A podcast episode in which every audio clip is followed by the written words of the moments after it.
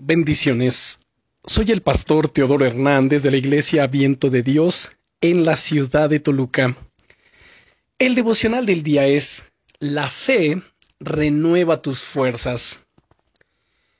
¿Has experimentado momentos de desánimo a lo largo de tu vida cristiana? Hay momentos en los que parece como si todo estuviese en nuestra contra. Son momentos en los que el desánimo procura atacarnos, en los que sentimos que nuestra fe flaquea. ¿Te ha pasado esto alguna vez? Como veíamos hace unos días, la Biblia dice acerca de Abraham que no se debilitó en la fe al considerar su cuerpo, que estaba ya como muerto, siendo de casi cien años, o la esterilidad de la matriz de Sara, tampoco dudó por incredulidad de la promesa de Dios, sino que se fortaleció en fe, dando gloria a Dios, plenamente convencido de que era también poderoso para hacer todo lo que había prometido. Esto lo encuentras en la carta a los romanos en el capítulo 4 y versículo 1. Pero vamos a analizar lo que dice este pasaje. Dice que Abraham no se debilitó al mirar la realidad que le rodeaba. En segundo lugar, no dejó que la duda entrase en su corazón a pesar de que todo estaba en su contra. Tercero, por el contrario, se fortaleció en la fe. En cuarto lugar, dio gloria a Dios, le dio las gracias de antemano. Y en quinto lugar, Abraham estaba plenamente convencido acerca del poder de Dios para cumplir su promesa.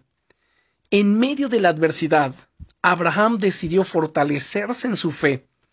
Y no lo hizo solo una vez, sino día a día en cada situación. Y en cada situación, él, escogió creer en cada momento las promesas de Dios, en lugar de su aparente realidad. Y este es uno de los problemas que la mayoría de las personas tienen, que es la tendencia a mirar sus circunstancias, a escuchar lo que les está rodeando, y entonces eso afecta su fe, se debilitan, se frustran, se desaniman. Pero la fe nos lleva a mirar mucho más allá de lo que está sucediendo en nuestro derredor. Es poner la mirada en Dios, es poner la mirada en sus palabras, pues el Señor Jesucristo dice que el cielo y la tierra pasarán, pero sus palabras no pasarán, según Mateo 24, verso 35. Y además Dios no es hombre para que mienta, ni hijo de hombre para que se arrepienta. Si Él te ha dado promesas, éstas se van a cumplir, pero tienes que permanecer firme en la fe. Mi querido amigo, mi querida amiga, levántate en este día, fortalécete en la fe y sigue confiando en lo que Él va a hacer en tu vida. La fe renueva tus fuerzas para que puedas seguir adelante.